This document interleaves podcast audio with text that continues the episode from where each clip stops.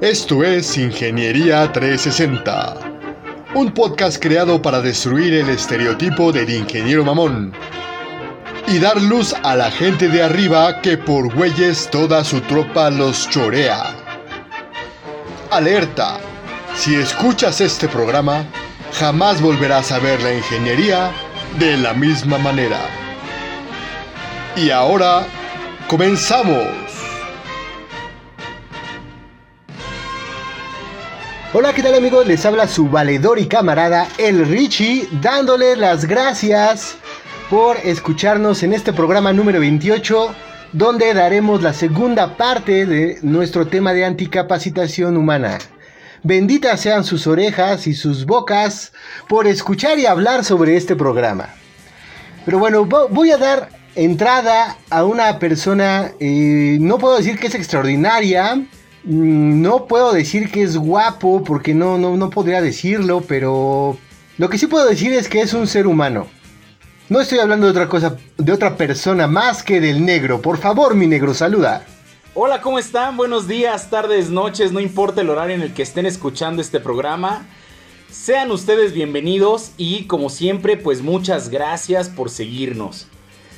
Bajé de ser el ingeniero o el epítome de los ingenieros a ser una cosa o algo que razonablemente se mueve.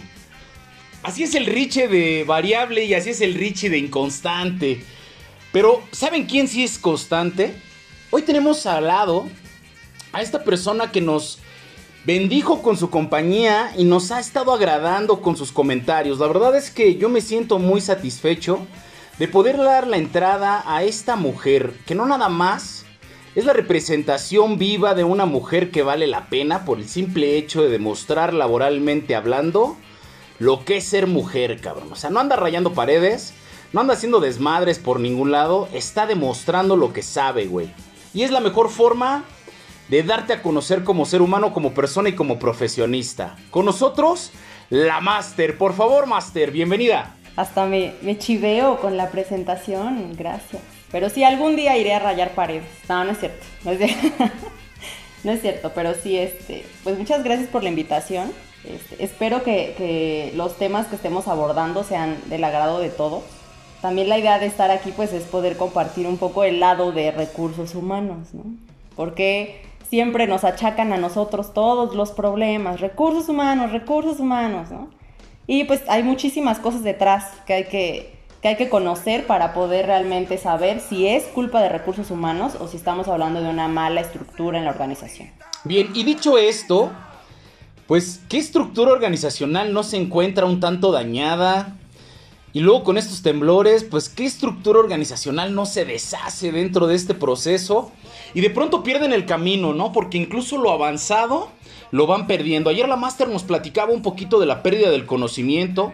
Cuando tenemos estas capacitaciones que fueron de una manera mal generada, mal dada y mal otorgada a las personas que tenían que ser eh, capacitadas, y que de alguna manera cuando éstas se van, pues simplemente la empresa pierde el conocimiento, pierde la pericia y pierde la experiencia de estos personajes. Y no nada más cuando son capacitados, también cuando no lo son. O sea, hay mucha gente que ya lleva muchos años dentro de la empresa y que bien se podrían considerar como parte esencial de la misma para la propia capacitación o adiestramiento y no es tomada en cuenta y por tanto pues esta gente al momento de encontrar un valor adicional pues obviamente se larga, ¿no? Es demasiado triste ver cómo la empresa mexicana deja de perder o sigue perdiendo esta gente tan valiosa simplemente por falta de presupuesto, por falta de coordinación o incluso, de una manera más grave, falta de estructura. Ayer platicábamos un poquito acerca de qué era la capacitación y de dónde nacía, ¿no? Y estas hojas de necesidades del puesto. Pero creo que nos falta hablar un poquito de la raíz del, evento. O sea, ¿cómo es que voy a generar necesidades si no sé qué es lo que tengo que hacer?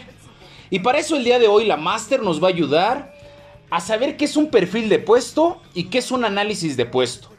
Y yo pediría, así de rodillas, siempre lo hemos hecho, de hablar de esta parte integral, esta parte donde recursos humanos no es un todólogo, o sea, tiene que existir la participación de los demás departamentos, sobre todo de los jefes o responsables de área, para establecer las necesidades de la actividad y las actividades que se realizarán. Pero alguien que nos puede dar más, más, mucho más paja de esto y mucho más leña para hacer una buena fogata es la Master. Master, por favor, oriéntanos.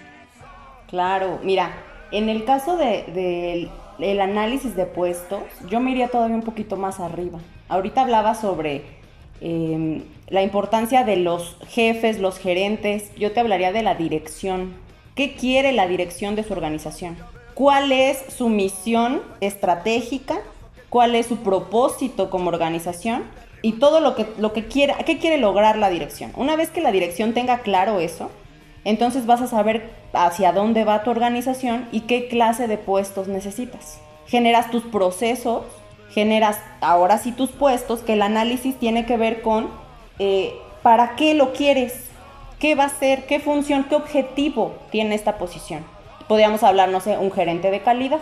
¿Cuál es el objetivo de un gerente de calidad? El, el aseguramiento de la calidad en los procesos de la industria, ¿no?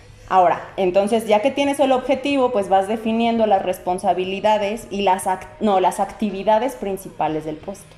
¿Qué actividades tiene que desempeñar? Y en base a las actividades, ¿qué responsabilidades va a tener? Sus indicadores y después defines entonces qué tipo de persona necesitas para ese puesto. ¿Qué conocimientos técnicos especializados? ¿Qué habilidades? ¿Qué competencias? ¿no? Por ejemplo, un gerente, pues vas a requerir tema de estrategia, tema de análisis, tema de resolución de problemas, mucho liderazgo, ¿no? que es una de las competencias que más carecen los gerentes a nivel nacional, porque de verdad no se les da la capacitación correcta para liderazgo o comunicación efectiva, no saben de empowerment, ¿no? lo que es el empoderamiento de su gente, no saben cómo delegar, entonces, esas son competencias que vas definiendo, pero ya las defines una vez que ya tienes las actividades y responsabilidades del puesto. Y eso aplica para todos los puestos. ¿Cómo defines cuáles son tus puestos importantes en la organización? Pongamos un ejemplo claro ahorita con la pandemia. Muchos tuvieron que volar la mitad de su plantilla, muchas empresas. ¿A quiénes volaron? A los puestos no esenciales. Un puesto esencial va a ser siempre el operativo, el que ejecuta. Ya una cosa más Em, el que te va a generar dinero y te va a mantener vivo como organización. Y a lo mejor uno que otro estratégico que realmente te va a ayudar a dirigir estos puestos operativos. Entonces, la, descripción de puesto, el análisis de puesto va desde el proceso, las actividades y luego defines las competencias que requiere la persona para ese puesto. Y yo creo que ahorita es bien importante cuando está mencionando el tema de la pandemia y el tema de qué son los puestos fundamentales, güey, date cuenta la gente de piso es la gente que realmente es importante dentro del proceso. O sea, que tu ingeniero que te andas parando el culo y que sientes que flotas, güey. O sea, no eres tan indispensable, cabrón. Mientras la producción salga, tú puedes ser sacado de la organización en cualquier momento y en cualquier momento pueden conseguir a otra persona con las mismas características. Sobre todo hoy, hoy hay una situación donde hay una demanda excesiva de trabajo y hay poco trabajo y hay gente muy preparada. Y lo ves cuando empiezas a ver realmente de empresas grandes, perfiles de puesto, donde ya te piden las perlas de la Virgen y aparte de todo, la firma del Papa para que puedas ser contratado, cabrón. Entonces, toma en cuenta este tipo de procesos y no dejes de prepararte.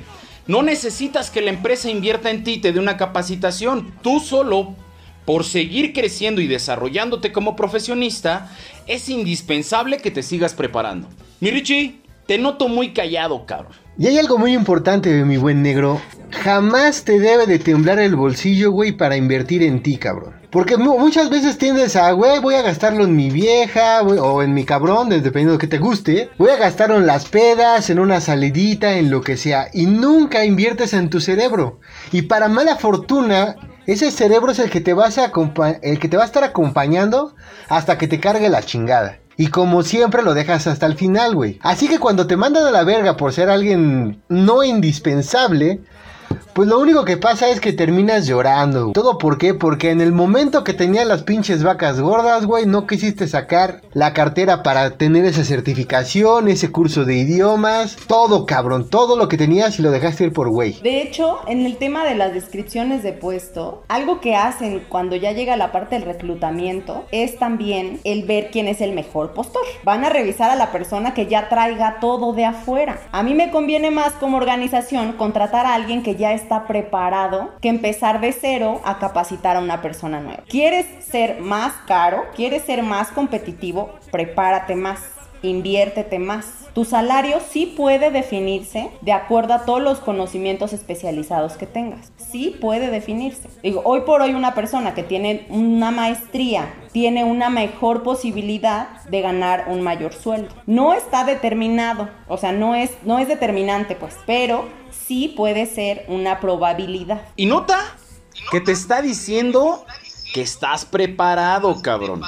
Porque tenemos mucho amiguito que de pronto se ve sus tutoriales en la parte de YouTube y siente que es experto en la mejora continua, siente que es experto en liderazgo, siente que es experto en comunicación asertiva y cuando llega la hora de los chingadazos, es el güey que menos calma guarda, es el güey que es reactivo en las situaciones, que no ofrece resultados, que pendejea al momento de establecer el problema y las acciones correctivas. Y este tipo de personas Diría mi amiga la bombón, igual que la mierda, salen a flote, solitas se dan a notar. Es como la mierda.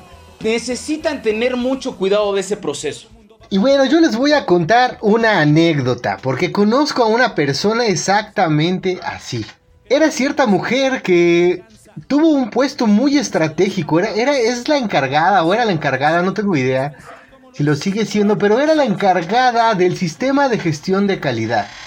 Y esta chica llegó a este puesto estratégico tan importante dando las nalgas. Y no, no es que sea un misógino como, lo como normalmente lo es el negro, sino simplemente porque me consta de que esta chica se encamó al ingeniero, al, jefe de calidad de ese entonces, para tener esta posición. Pero ¿cuál es el problema?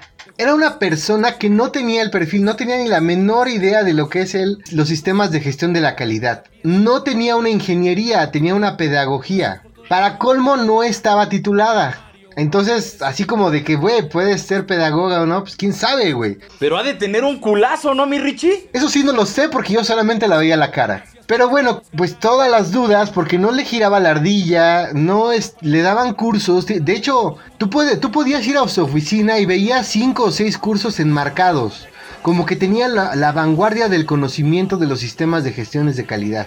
Pero cuando tú le cuestionabas sobre lo básico, como decía el negro, cuando es la hora de los chingadazos, no podía contestar absolutamente ni madres. Nada más te tenía que mostrar algún atributo que tuviera, fuera bonito o no, te lo tenía que mostrar porque no tenía otra cosa. Entonces, aunque tengas un puesto muy bueno, aunque llegues ahí por otro, otro tipo de virtudes, virtudes físicas, de habilidad oral o habilidad caderística, pues güey, aprovecha ese, e, ese, esa nueva oportunidad para cultivarte, güey. Puede ser que no estés titulado, puede ser que no estés, que, te falten muchísimas cosas, pero lo importante es que te empieces a cultivar y por favor no presumas, porque quedaba muy mal esta chica teniendo toda la pinche bola de cursos en, en la parte de atrás de su oficina, pero al momento de hablar con ella era claro que era una completa idiota, entonces más te dabas cuenta de que era su falta de conocimiento, su falta de autoestima, la que la hacía humillarse de esa forma. Yo te voy a decir algo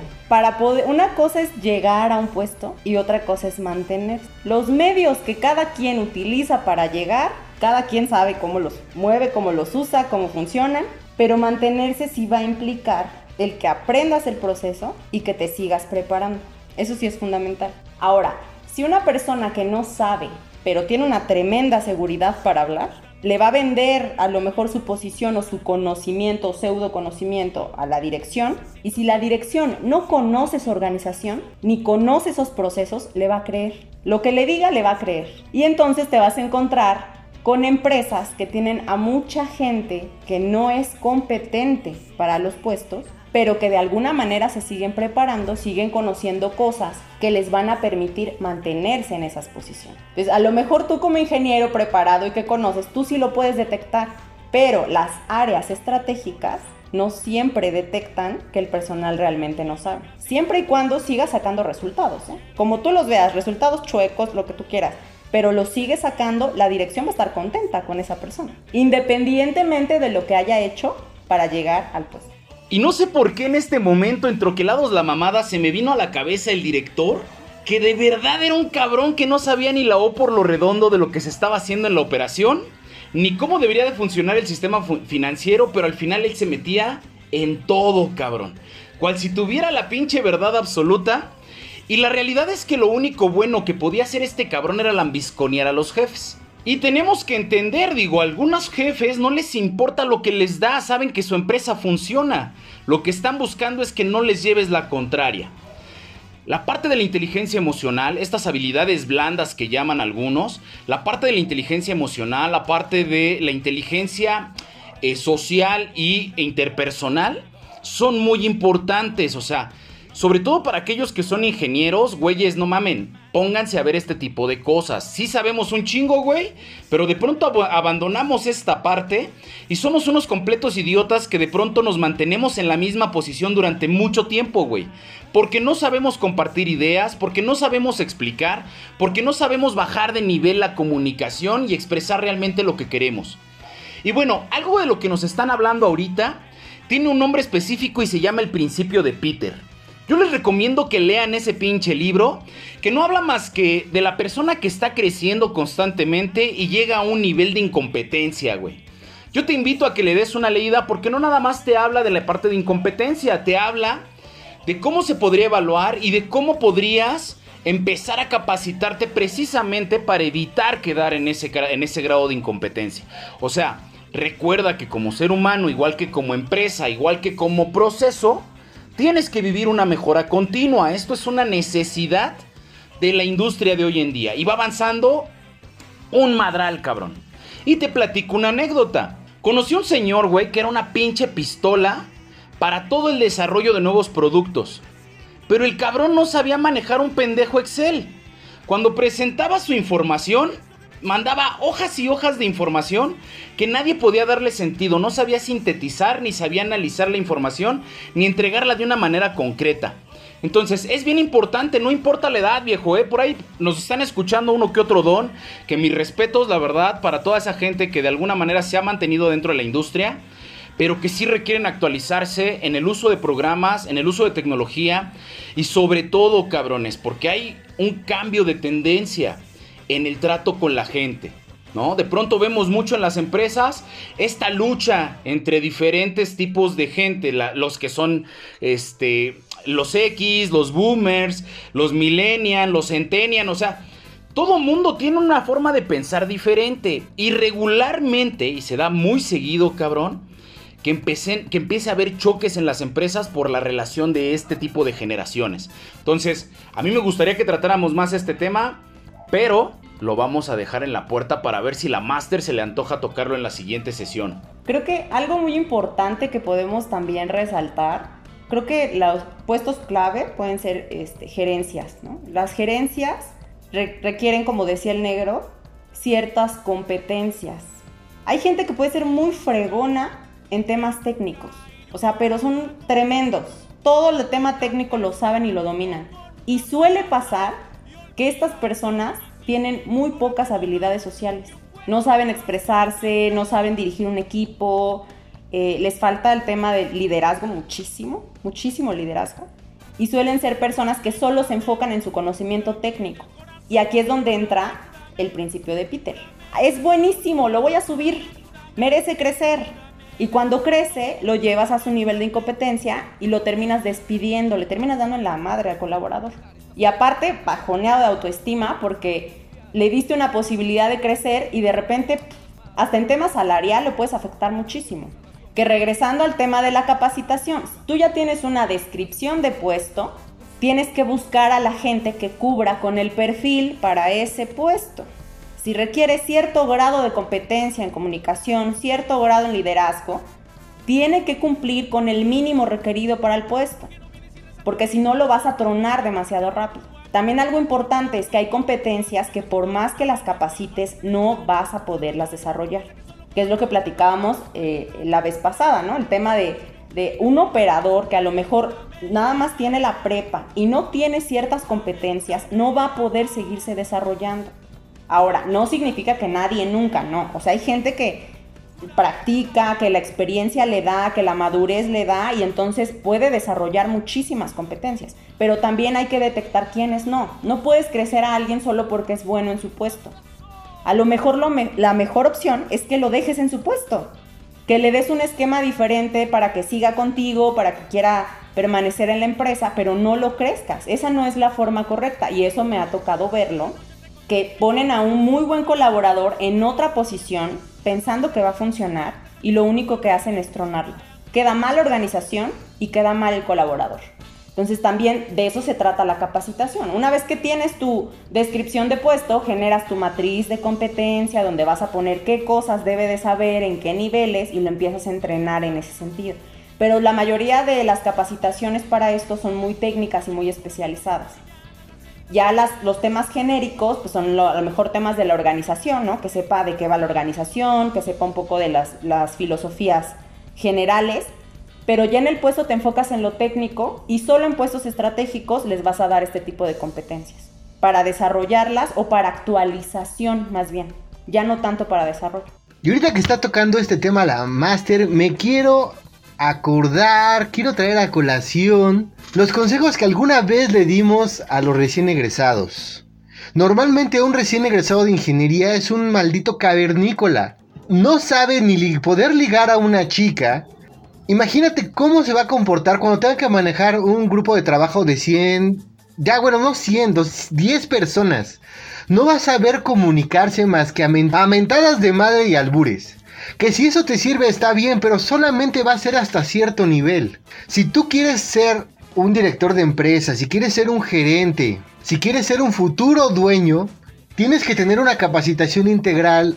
Y a integral me refiero es que si tú eres un ingeniero mecánico, tienes un conocimiento de la física absoluto. Tienes que empezar a tomar cursos, tienes que empezar a capacitarte en el tema humano.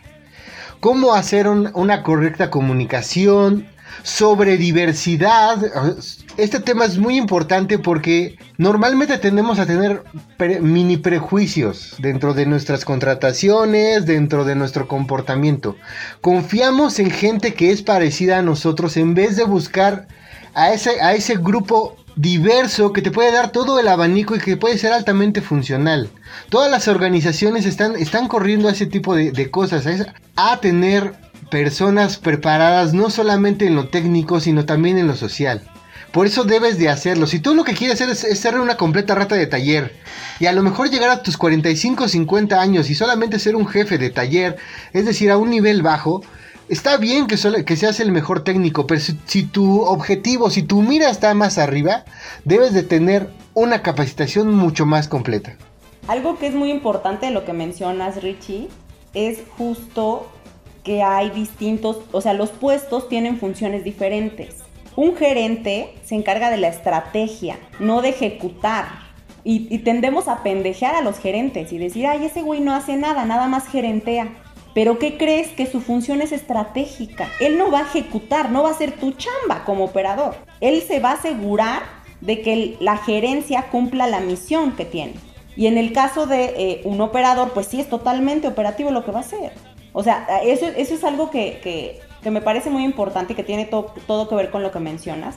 Si tú quieres ser un gerente, está bien que sepas la parte operativa, está perfecto, porque así nadie te va a pendejear todos van a saber que sabes y que no, no te van a dar la vuelta. Pero tu misión es otra. Y en lo que te tienes que preparar es en temas estratégicos y sí de relaciones humanas.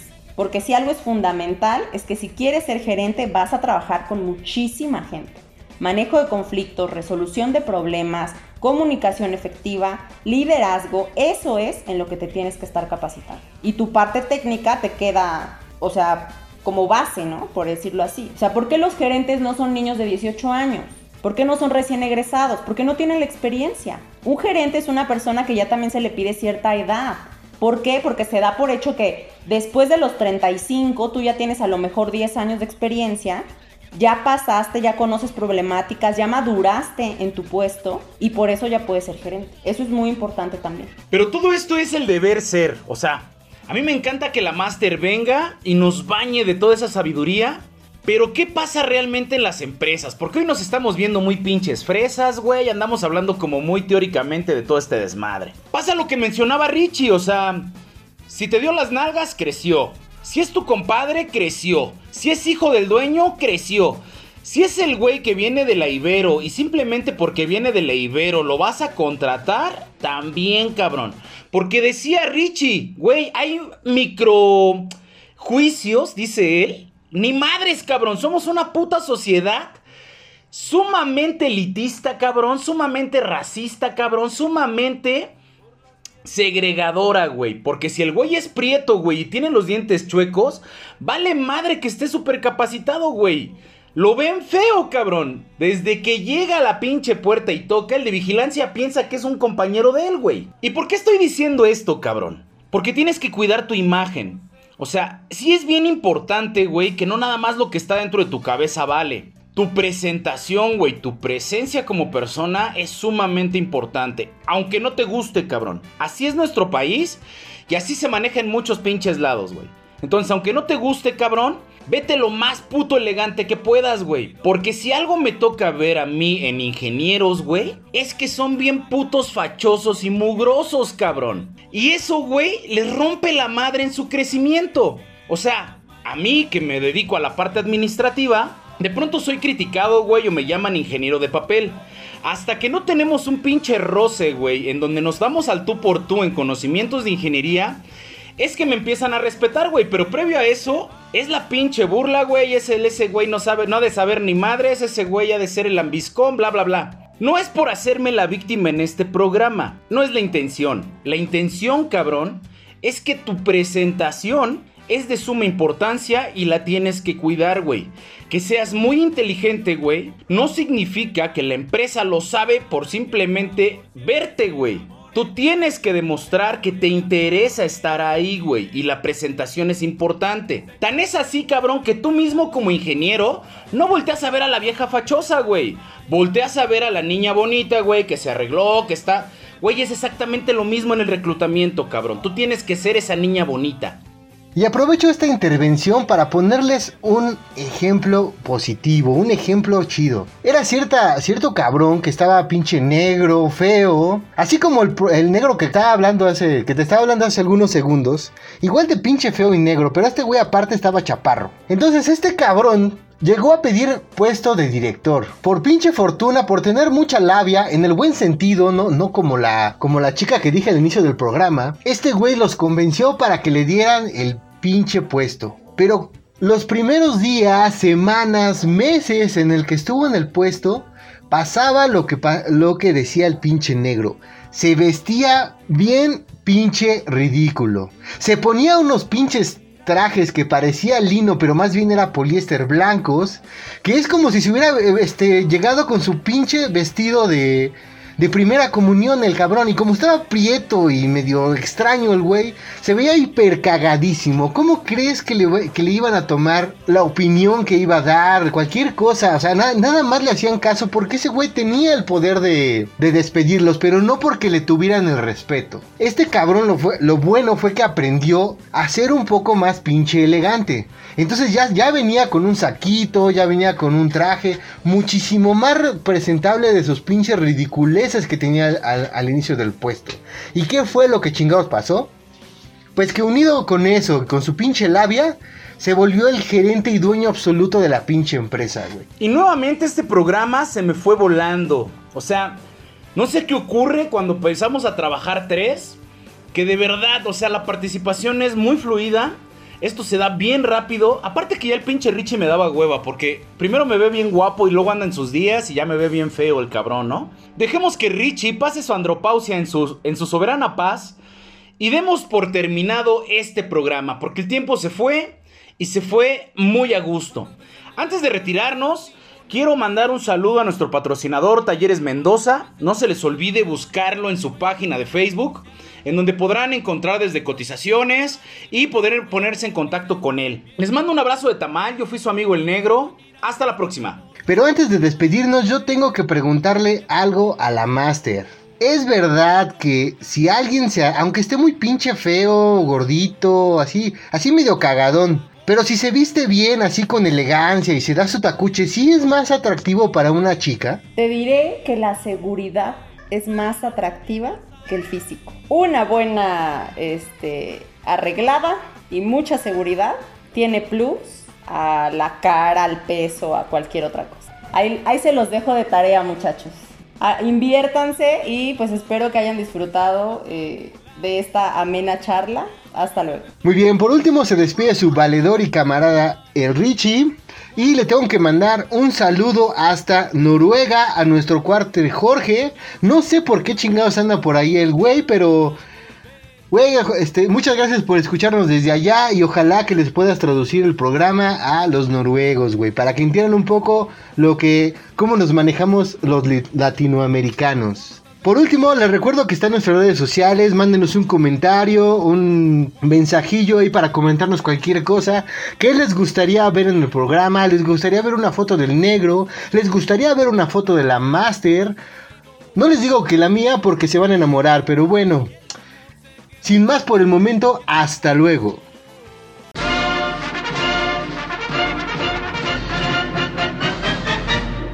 Esto fue una producción de Ingeniería 360. Hasta pronto.